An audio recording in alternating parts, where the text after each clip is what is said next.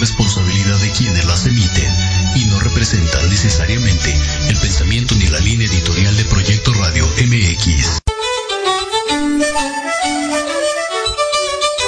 Buenos días, les habla el doctor Alberto Jalave. Estás escuchando tu programa Historia en General, donde hablaremos de datos importantes y sucesos trascendentes que serán de mucho interés para todos los que escuchan y vean este programa. Comenzamos.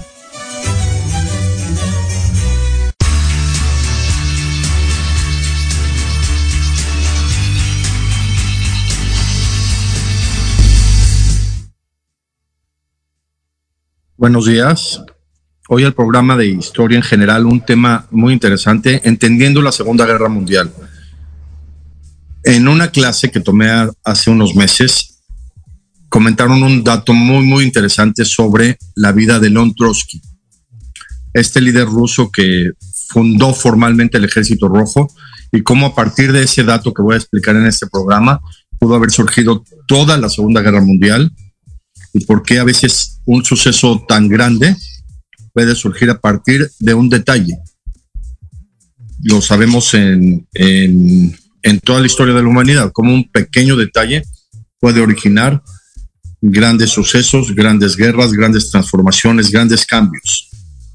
Lo sabemos, por ejemplo, la independencia de México surgió por el, el detalle de Miguel Hidalgo y Costilla de iniciar un, un movimiento revolucionario y estar en Querétaro y todo fue un, un, detalle con José Ortiz de Domínguez y como un, una idea, un detalle, una chispa fue lo que fundó este país.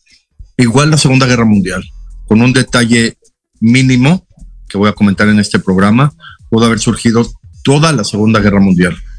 Lo voy a explicar y vamos a hacer un análisis muy, muy interesante de, de la Segunda Guerra Mundial. Esto pareció, pasó parecido con Napoleón Bonaparte, que yo lo había comentado en, en el programa de Napoleón, como a Napoleón Bonaparte lo incitaron mucho cuando él nació en la isla de Córcega, que Córcega era formalmente de, de Italia, Napoleón, por eso el nombre Napoleón Bonaparte, Napoleón era formalmente italiano, pero Córcega pasa a ser parte de, de Francia, del imperio francés, humillan a su padre, a Carlos Bonaparte, y eso le entra un coraje a Napoleón que termina siendo una revolución francesa inimaginable desde un punto de vista de consecuencias y de, y de catástrofes que hubo con las guerras napoleónicas, que se sabe que más o menos murieron 6 millones de personas consecutivamente con las guerras de, de Napoleón Bonaparte. Y todo surgió, yo lo dije como una teoría mía personal, por el coraje que tenía Napoleón de que humillaron a su propio padre en la isla de Córcega, los franceses, entonces decidió cambiar la historia de la humanidad. Igual que pasó con, con la Segunda Guerra Mundial, ¿por qué surgió una guerra tan inimaginable? ¿Por qué surgió una guerra con tanto odio, con tanta crueldad, como fue la Segunda Guerra Mundial, que todos sabemos que finalmente murieron 50 millones de personas en general por una guerra y cómo todo pudo haber sido por un detalle que le ocurrió a León Trotsky. ¿Por qué? Porque León Trotsky fundó el Ejército Rojo, porque finalmente Rusia fue la que incitó que iniciara la Segunda Guerra Mundial con Stalin, con, cuando Stalin sube al poder, todo empieza a haber una crisis en toda Europa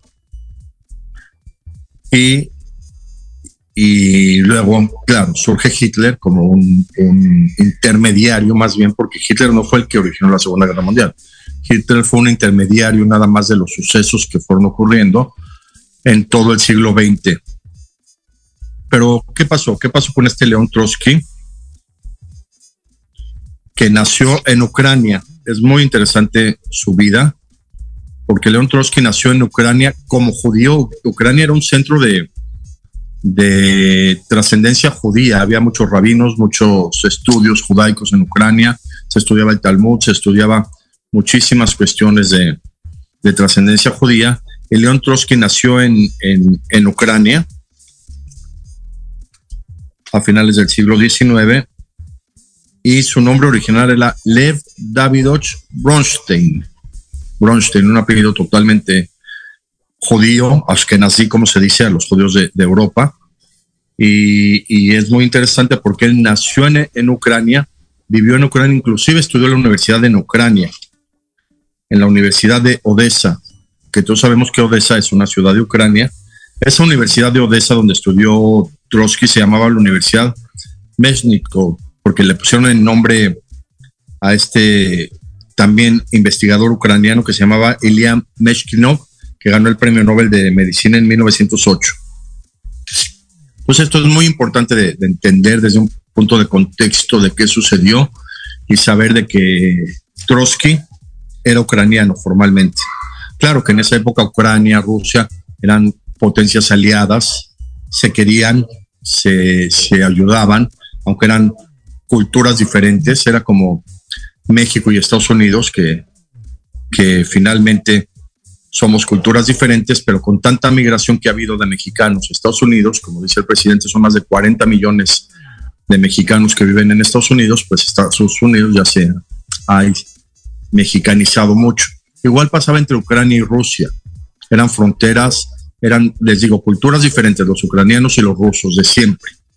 Siempre eran, fueron culturas diferentes. De hecho, los ucranianos eran más, más pelirrojos, venían más de los vikingos, venían más de los del Imperio Otomano. Los ucranianos todavía eran más asiáticos. Y esta cuestión de relación entre Ucrania y Rusia, pues era muy importante porque así León Trotsky pudo dominar Rusia a pesar de que era ucraniano. ¿Y qué pasó con este joven, Lev Davidovich Bronstein, que decidió fundar el ejército más poderoso del siglo XX, que fue el ejército rojo finalmente, si lo vemos desde un punto de vista de, de beligerancia, el ejército rojo fue el más poderoso del siglo XX, inclusive más que los aliados juntos. Todos sabemos que cuando el ejército rojo se fortaleció, después de 1944, después de la, del invierno en el que los nazis se debilitaron mucho y, el ataque a Stalingrado, después el ejército rojo tuvo un poderío impresionante, tanto que pudo invadir hasta Berlín y acabar con el nazismo. Finalmente el nazismo cayó en manos del ejército rojo, Hitler murió en manos del ejército rojo el 30 de abril de 1945 y todo se debió gracias a, su fundación por un rebelde sin causa llamado León Trotsky, cuyo, nombre era Lev Davidov Bronstein. ¿Qué pasó en el siglo XX? ¿Por qué en el siglo XX dio origen a la Primera Guerra Mundial y la Primera Guerra Mundial consecutivamente a la Segunda Guerra Mundial? Todo empezó con la Revolución Industrial. Hacer un análisis de qué, qué sucedió con los trabajadores, con las máquinas que empezaron a fabricarse en, en Inglaterra, en Alemania, máquinas de, de producción sobre todo de ropa, sobre todo de, telas, sobre todo de, de, de, productos de cocina, de metales, de vidrios, de, cubiertos. Se empezó a industrializar el mundo a, a finales del siglo XIX, principios del siglo XX, y toda esa maquinaria necesitaba combustible, combustible para trabajar y para poderse generar. ¿Quién fue el que otorgaba el combustible para la revolución industrial? Pues Estados Unidos con Rockefeller.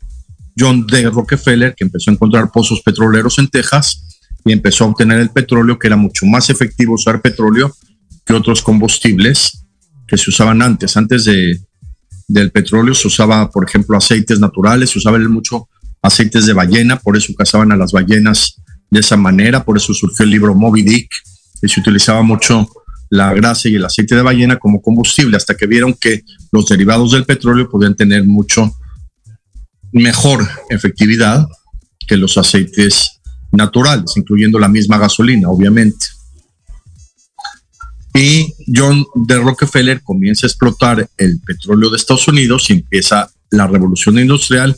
Y lo que pasa es que ya los trabajadores ya no tenían eh, acceso a un buen salario porque las máquinas, una máquina hacía el trabajo de 100 personas y esas 100 personas se quedaban sin trabajo, tenían que buscar trabajos menores, tenían que comercializar, tenían que volver casi casi a cuestiones feudales y medievales para poder sobrevivir y eso empezó a generar mucho descontento mundial.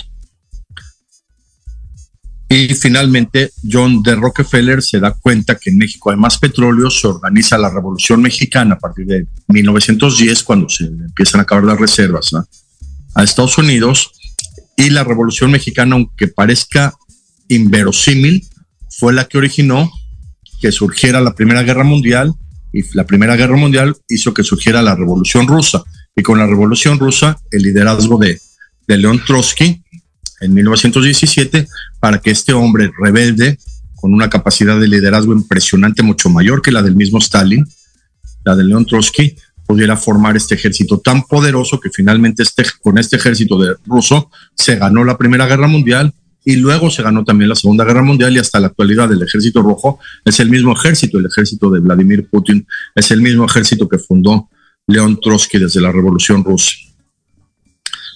Con este panorama general de lo que sucedió en el siglo XX, de lo que sucedió con el petróleo, de lo que sucedió con los intereses de la revolución industrial, de lo que sucedió con México como intermediario y México empezó a, se empezó a explotar el petróleo mexicano desde la revolución mexicana. Claro que eran industrias extranjeras las que explotaban el petróleo de México, sobre todo inglesas, americanas y holandesas, hasta que Lázaro Cárdenas en 1937 decidió expropiar el petróleo de, de esas compañías extranjeras.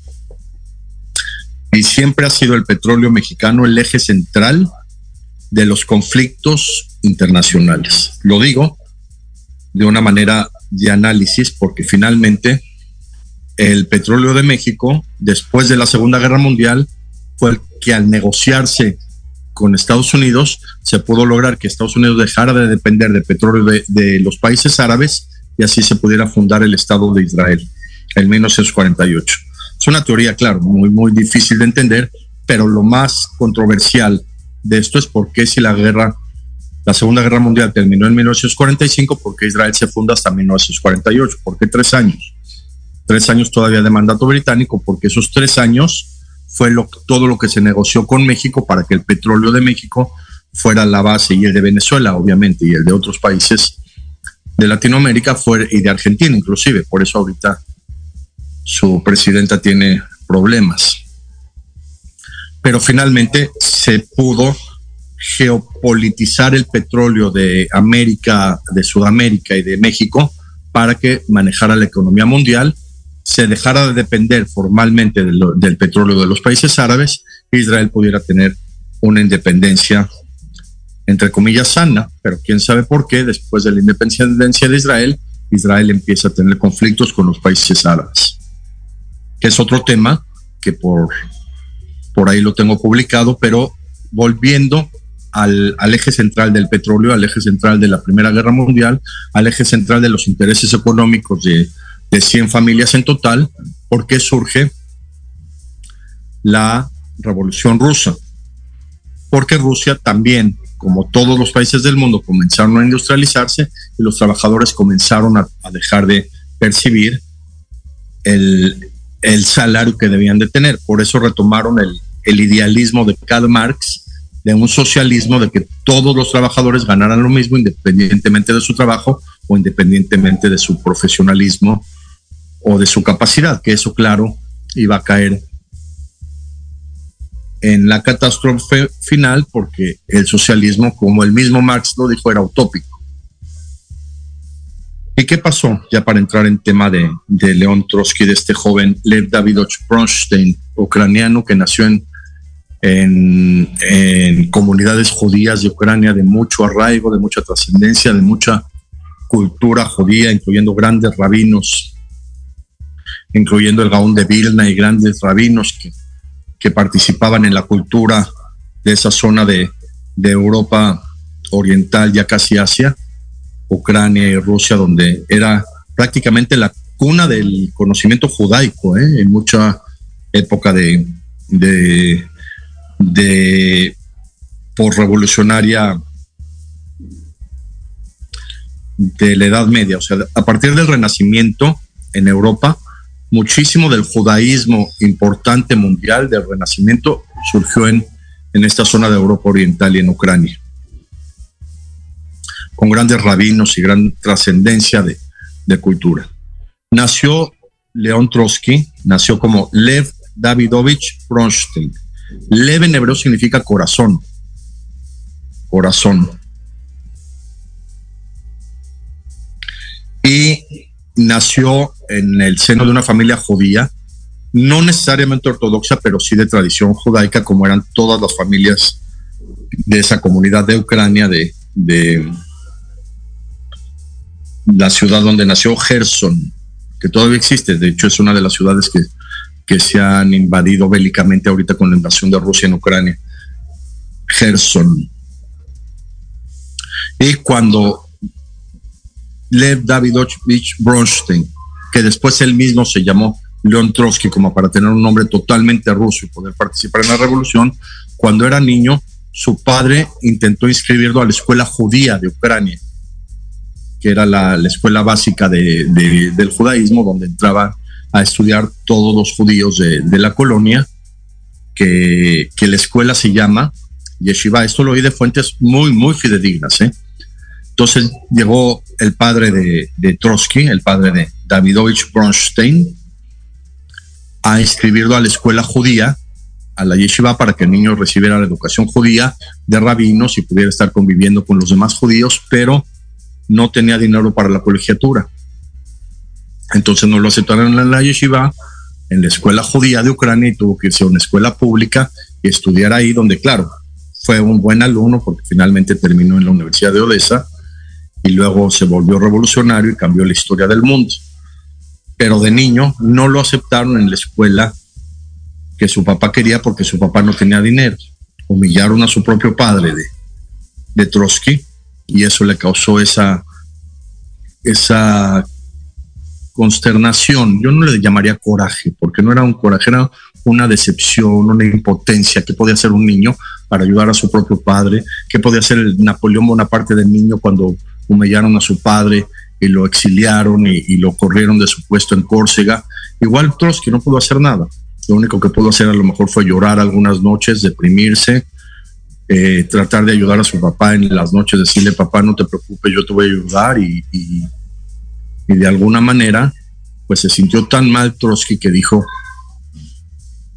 algo tengo que hacer. Su inconsciente comenzó a funcionar, el inconsciente lo sabemos, el inconsciente humano que describió Freud, el, el, alma, por así decirlo, el alma de, Trotsky, comenzó a tener tanta decepción por los maestros de la escuela judía que no lo aceptaron y que humillaron a su papá por no tener dinero, que Trotsky comenzó a volverse revolucionario. Terminó la universidad en Ucrania, comenzó a unirse a los partidos políticos de, de, Rusia, que son los partidos que se llamaban bolcheviques o comunistas, porque finalmente el socialismo de Marx comenzó a transformarse en comunismo, que comunismo era de comunidad. El término del comunismo no es mal, comunismo viene de comunidad, de comunión. Y comenzó a unirse a estos grupos. Trotsky con gran liderazgo, de hecho Trotsky era el brazo derecho de, de Lenin, de Vladimir Lenin, y, empezó él como gran líder a conformar el ejército rojo, con más de 5 millones de soldados. Imagínense, el, ejército para 1910, 1915, antes de que empezara la Revolución Rusa, era un ejército impresionantemente poderoso. A lo mejor en toda la Primera Guerra Mundial lucharon dos millones de soldados en, eh, en trincheras y solo el ejército de Trotsky tenía cinco millones de soldados, con reservas impresionantes, porque Rusia es muy grande. Entonces las reservas que podían tener de las zonas más orientales del país, que es lo que hizo después Stalin para dominar Europa en la Segunda Guerra Mundial, que todas las reservas de Oriente no las utilizó y, y, eran reservas del Ejército Rojo que se mantenían entrenando, entrenando, entrenando. Además, los soldados rusos tenían muchísima capacidad de sobrevivir al frío. Lo sabíamos desde el ejército de, del zar en la época de, Napoleón, cuando Napoleón atacó Rusia en, invierno, perdió porque los soldados rusos tenían mucha capacidad de sobrevivir en, en invierno. Se puede ver en las películas de, la Segunda Guerra Mundial cómo salen con trajes los, los soldados rusos, con trajes blancos, protectores de frío y arrasan con los nazis casi, casi como, como si fueran eh, esas hormigas que salen y acaban con todo el bosque. Y, y esto es lo que hizo Trotsky, fundar el Ejército Rojo, claro que con una rebeldía inimaginable, inimaginable. El zar Nicolás II, cuando em, empezó a tener falta de dinero, a principios del siglo XX, en 1900, su familia que tenía que vivir en mucha opulencia porque todos los, los Romanov, toda la familia Romanov, que eran la trascendencia de todos los zares de Rusia, vivían con muchísimos lujos. Entonces, con la misma revolución industrial que comento en el programa, esa misma revolución industrial y la falta de empleos empezó a originar crisis económica. ¿Y que hizo el zar Nicolás II de una manera muy, muy cruel? Aunque estratégica económicamente, empezó a organizar pogroms.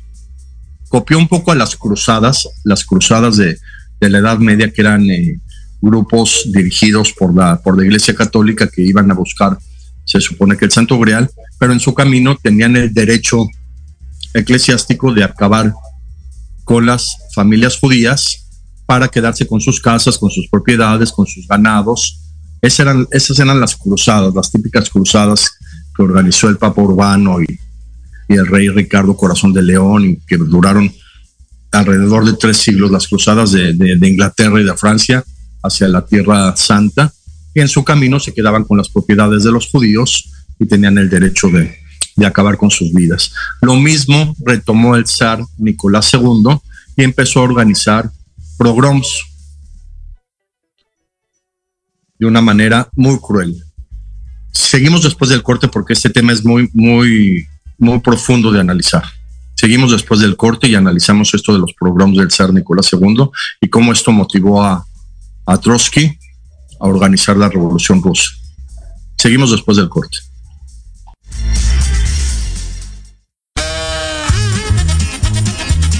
Oye, oye, ¿a dónde vas? ¿Quién, yo?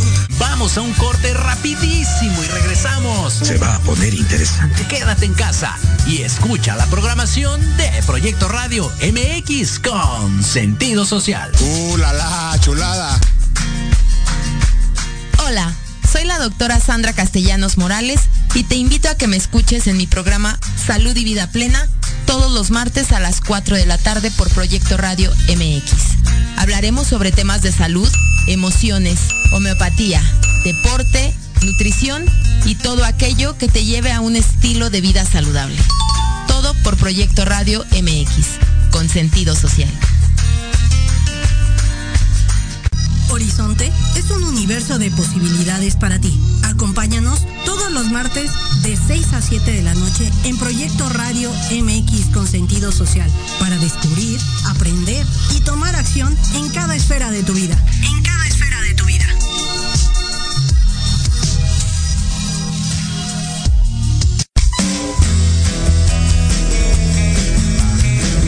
Gustaría que tus hijos fueran adultos exitosos? ¿O qué tal tener una mejor relación con ellos? Todos necesitamos un apoyo de vez en cuando, ¿no crees? Soy Ana Trulín, subdirectora del Instituto UFI. Acompáñame todos los martes de 7 a 8 de la noche en De la mano con tus hijos y descubre cómo relacionarte con ellos desde el corazón. Por proyectoradiomx.com con sentido social.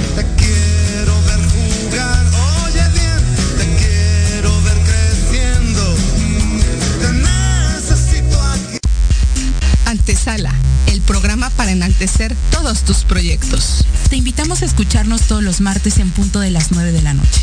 Conducido por Ariadna Vázquez y Jimena Riverol.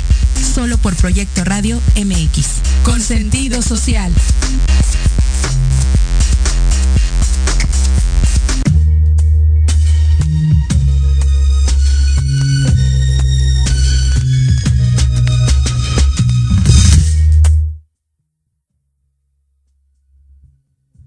Entonces, a principios del siglo XX, por el año 1905-1910, se le ocurre al zar Nicolás II comenzar a hacer pogroms, que los pogroms significaban agentes especiales del ejército del zar que iban a colonias judías, los asesinaban y se quedaban, les digo, con sus casas, con sus propiedades, con sus campos, con sus cosechas, con sus ganados, con sus joyas, y empezó así el zar a obtener mucho dinero de estos programas que empezó a realizar y claro que a Trotsky siendo judío, pues le dio mucho coraje. Ahora sí le dio coraje lo que estaba haciendo el zar y se le ocurrió organizar la revolución rusa junto con Lenin. Empiezan a armar el ejército rojo de una manera impresionante, empiezan a dominar Rusia, toman el poder de Rusia, lo toma Vladimir Lenin con una estrategia impresionante. Un segundo.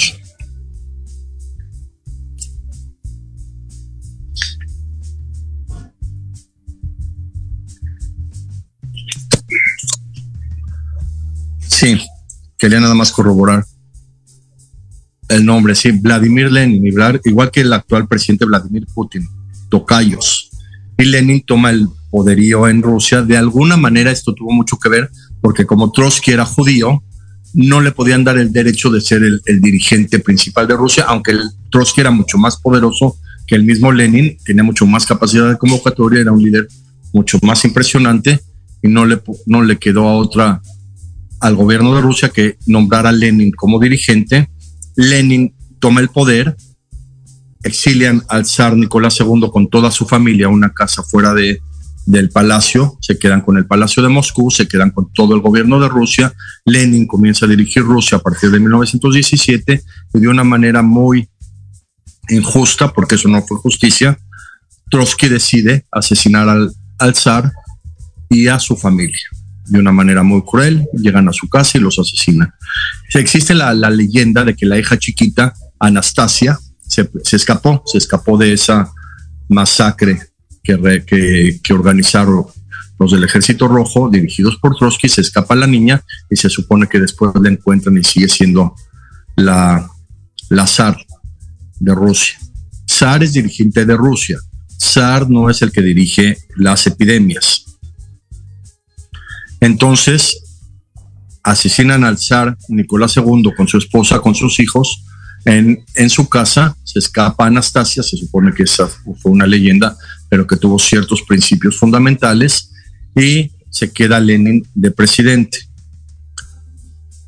Y se dan cuenta los bolcheviques y la comunidad rusa que Trotsky no puede dirigir Rusia, a pesar que gracias a él se logró la revolución rusa, a pesar de que él conformó el ejército rojo, de que él era un gran líder, de que todos los rusos lo dirigían a él, se, se dieron cuenta los rusos que no podía dirigir Trotsky por su judaísmo, por su sangre judía, porque nació como judío y porque seguía llevando el nombre de Lev Davidovich Bronstein. Entonces deciden que tenían que tener un hombre fuerte, un hombre de acero, un hombre que pudiera dirigirla a Rusia como potencia mundial y eligen a Stalin, Joseph Stalin, como presidente de Rusia.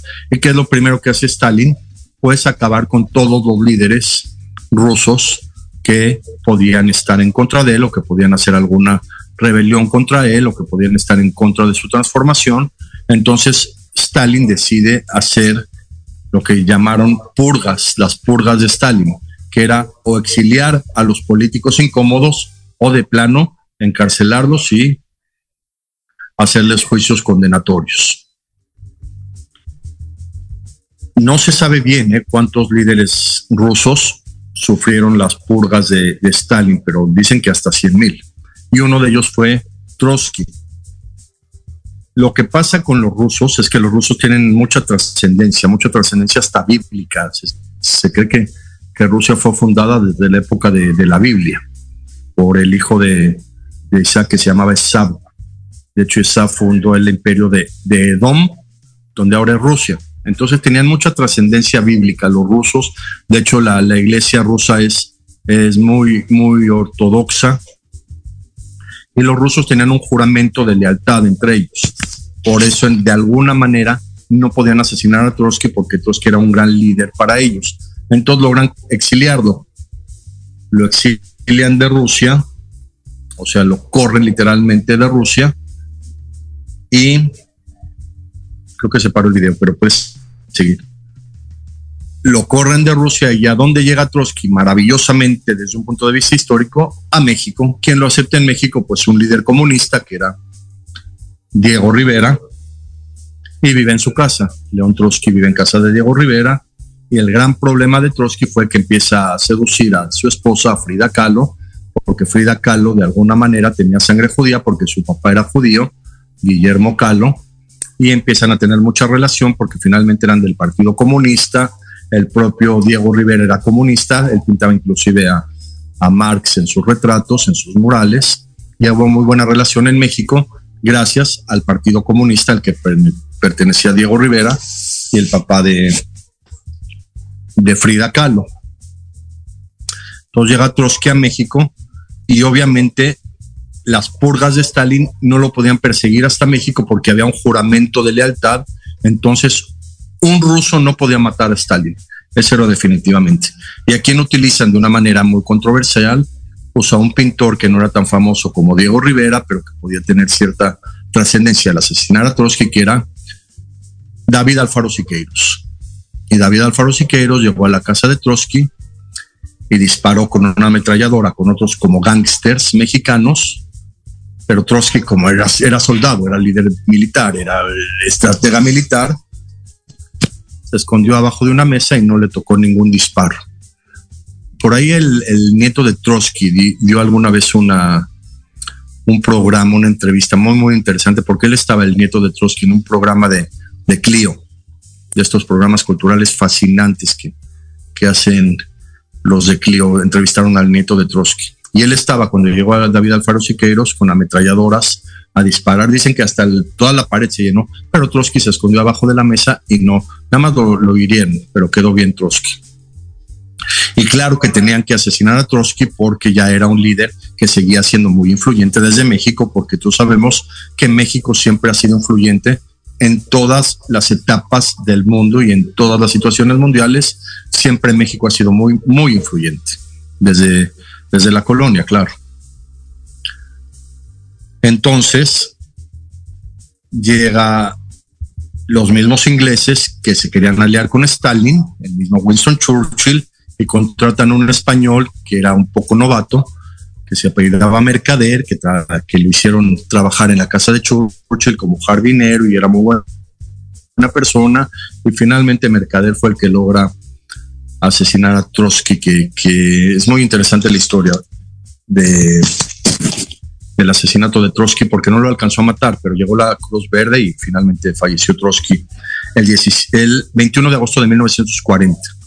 Falleció Trotsky en México.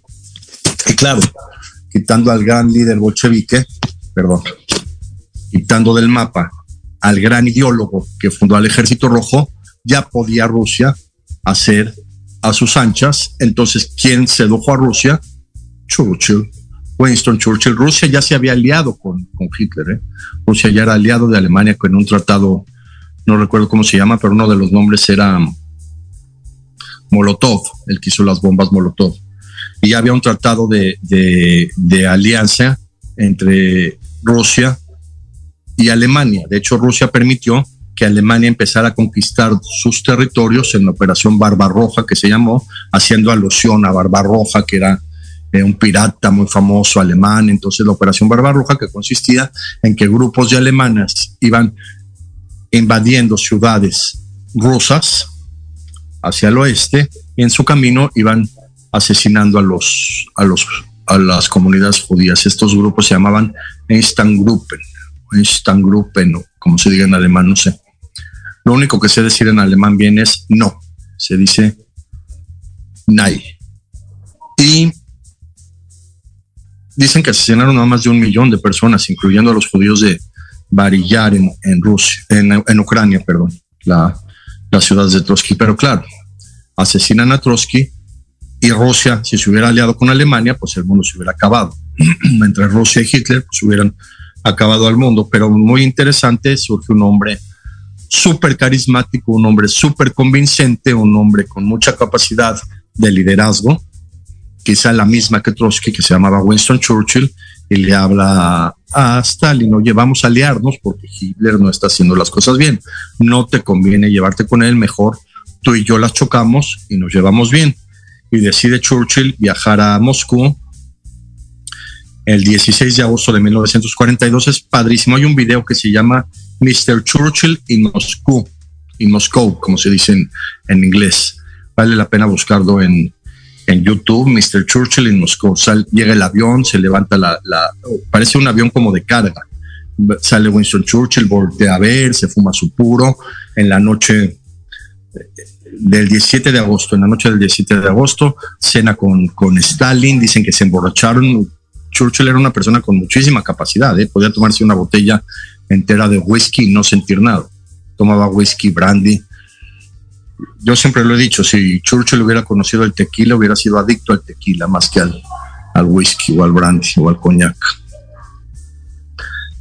Entonces, se emborrachan, se hacen muy amigos, Churchill, Stalin, y le convence, mejor vamos a aliarnos tú y yo para que Hitler no, no domine al mundo. Nos conviene, Stalin, además tú eres bueno, tú eres alto, tú tienes bigote, te conviene aliarte conmigo, hasta si, si te haces bueno, le vas a poder llamar a una ciudad rusa como tú.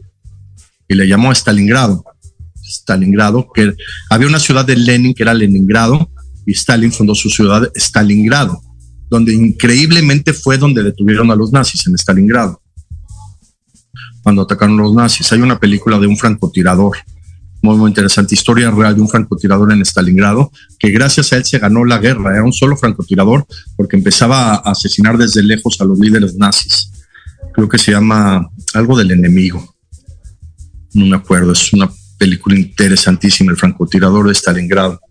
Y en la misma ciudad que le llamó Stalin fue donde se detuvieron a los nazis.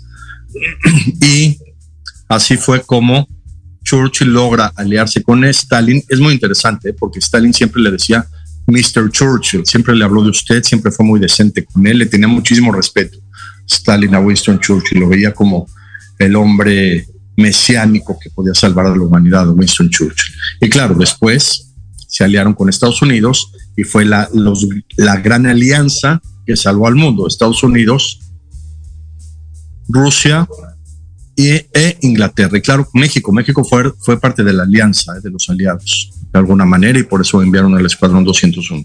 Pero es increíble que en la Segunda Guerra Mundial, que no fue hace mucho, Rusia y Estados Unidos eran aliados junto con Inglaterra, claro, todo gracias a, Churchill, que logró la alianza, y también Churchill logró que Estados Unidos vuelva a tener amistad con Inglaterra, ¿eh? porque como que Estados Unidos e Inglaterra no se llevaban bien desde la independencia, entonces a partir de Churchill se empezaron a llevar otra vez bien Estados Unidos e Inglaterra, también que hasta los Beatles iban a dar conciertos a, Estados Unidos de una manera muy, muy interesante. Y se aliaron y así acabaron con Hitler, pero finalmente el que acabó con Hitler fue el Ejército Rojo que fundó León Trotsky. El León Trotsky tenía tanto coraje porque a su papá lo humillaron porque no tenía dinero, porque a su papá lo humillaron porque no lo aceptaron en la escuela judía de Ucrania. Entonces Trotsky tuvo tanto coraje que funda el Ejército Rojo, forma toda una revolución en contra del zar, que el zar era un, un genocida de judíos. Terminan asesinando al zar Nicolás II, terminan con toda la monarquía zarista de Rusia. Rusia se convierte en socialista, se construye el muro de Berlín, toda Europa oriental se convierte en socialista, todo también estuvo en la mente de Churchill.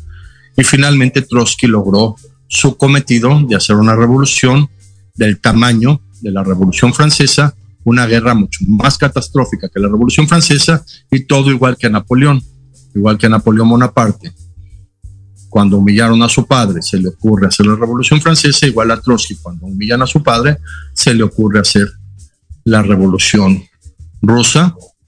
Consecutivamente,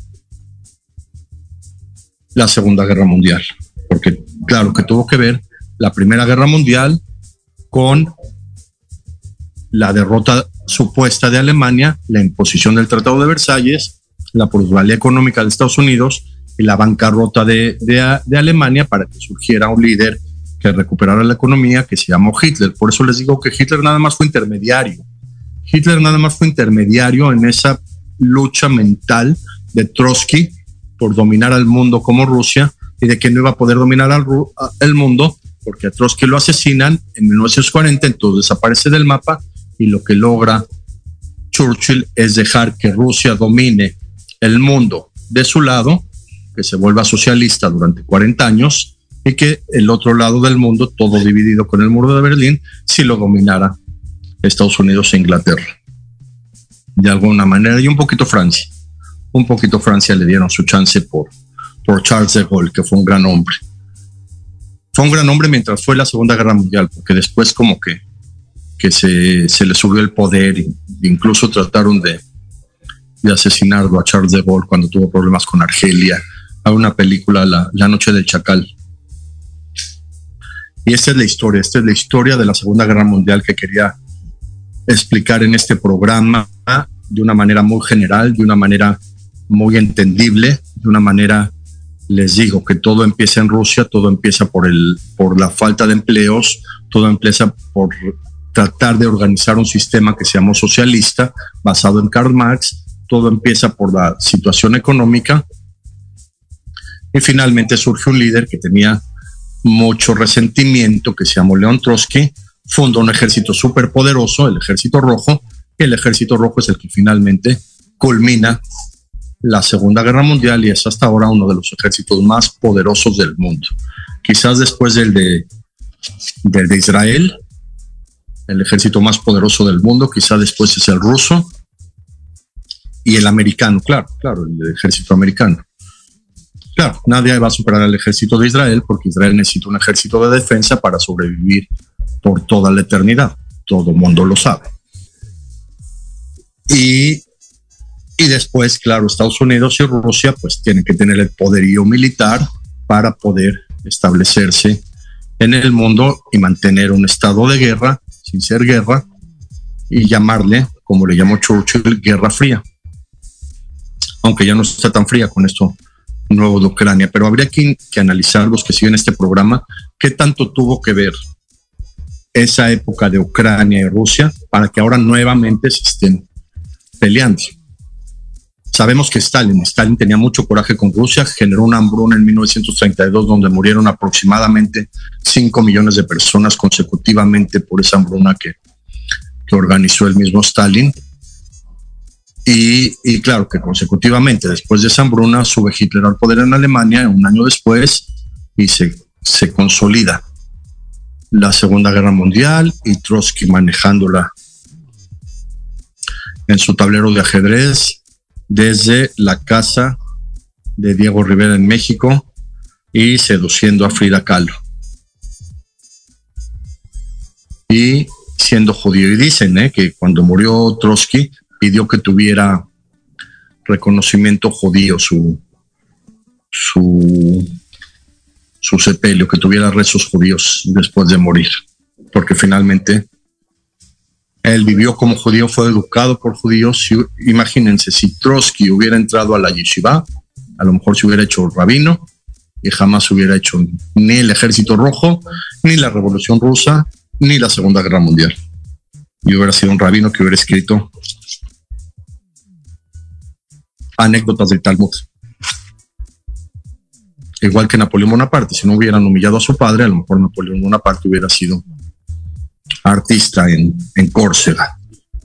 Igual que Hitler, si hubiera sido pintor, hubiera hecho pinturas en Austria y no hubiera hecho toda la Segunda Guerra Mundial. Pero todo esto lo dirige el destino. No lo dirigen los líderes ni lo dirigen ellos mismos. Esto lo dirige el destino. Espero que este programa haya sido de interés sobre este comentario de la vida de Trotsky que no fue aceptado en la escuela judía de, de Ucrania y que humillaron a su propio padre. Espero que haya sido de interés. Yo lo, les digo, yo lo escuché en una clase de, de fuentes muy fidedignas y sí parece que todo coincide.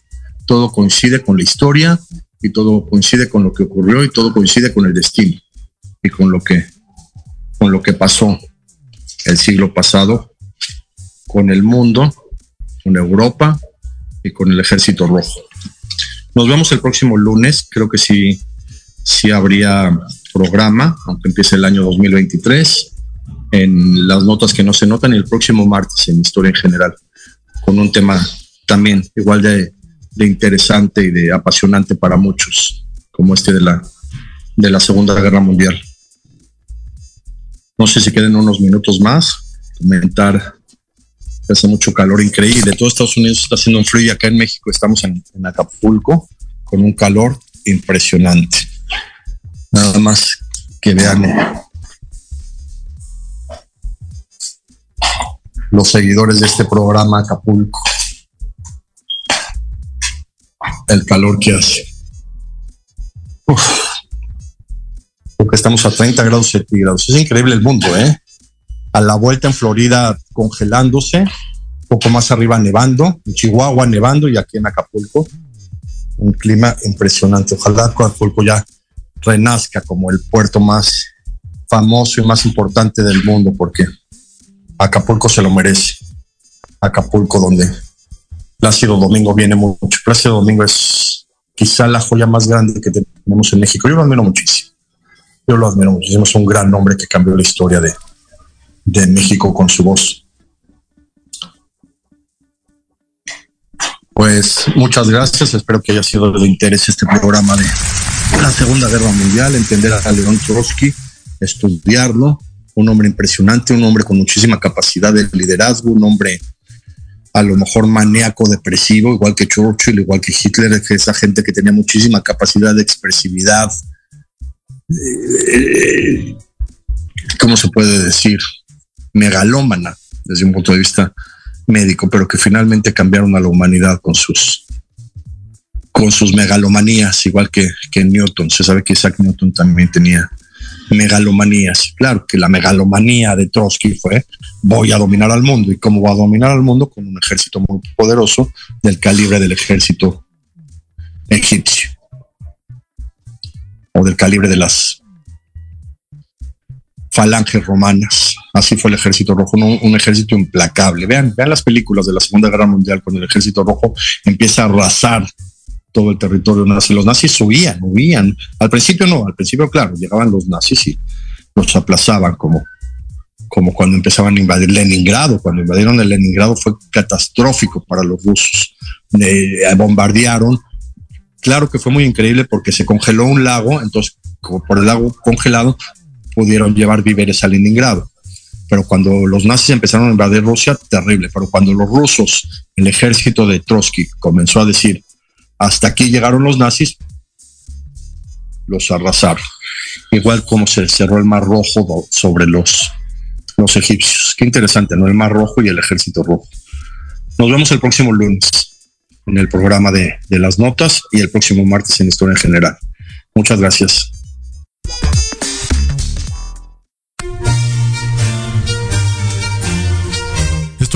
Emisión más de Historia en General. Te esperamos la próxima semana para seguir compartiendo y conociendo más datos históricos de México y del mundo.